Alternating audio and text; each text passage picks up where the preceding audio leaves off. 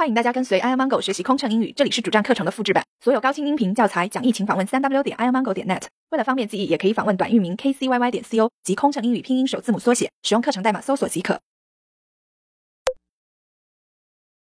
德国入境规定，女士们、先生们，根据德国移民局的规定，所有入境旅客需在护照内旅客签名一栏中。签上本人姓名。为方便您办理入境手续，现在播放入境指南录像节目，请您注意收看，谢谢。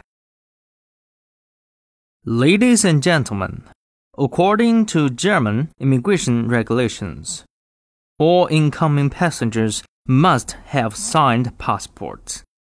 For your convenience, we will be showing a video to help you complete the immigration form. Thank you.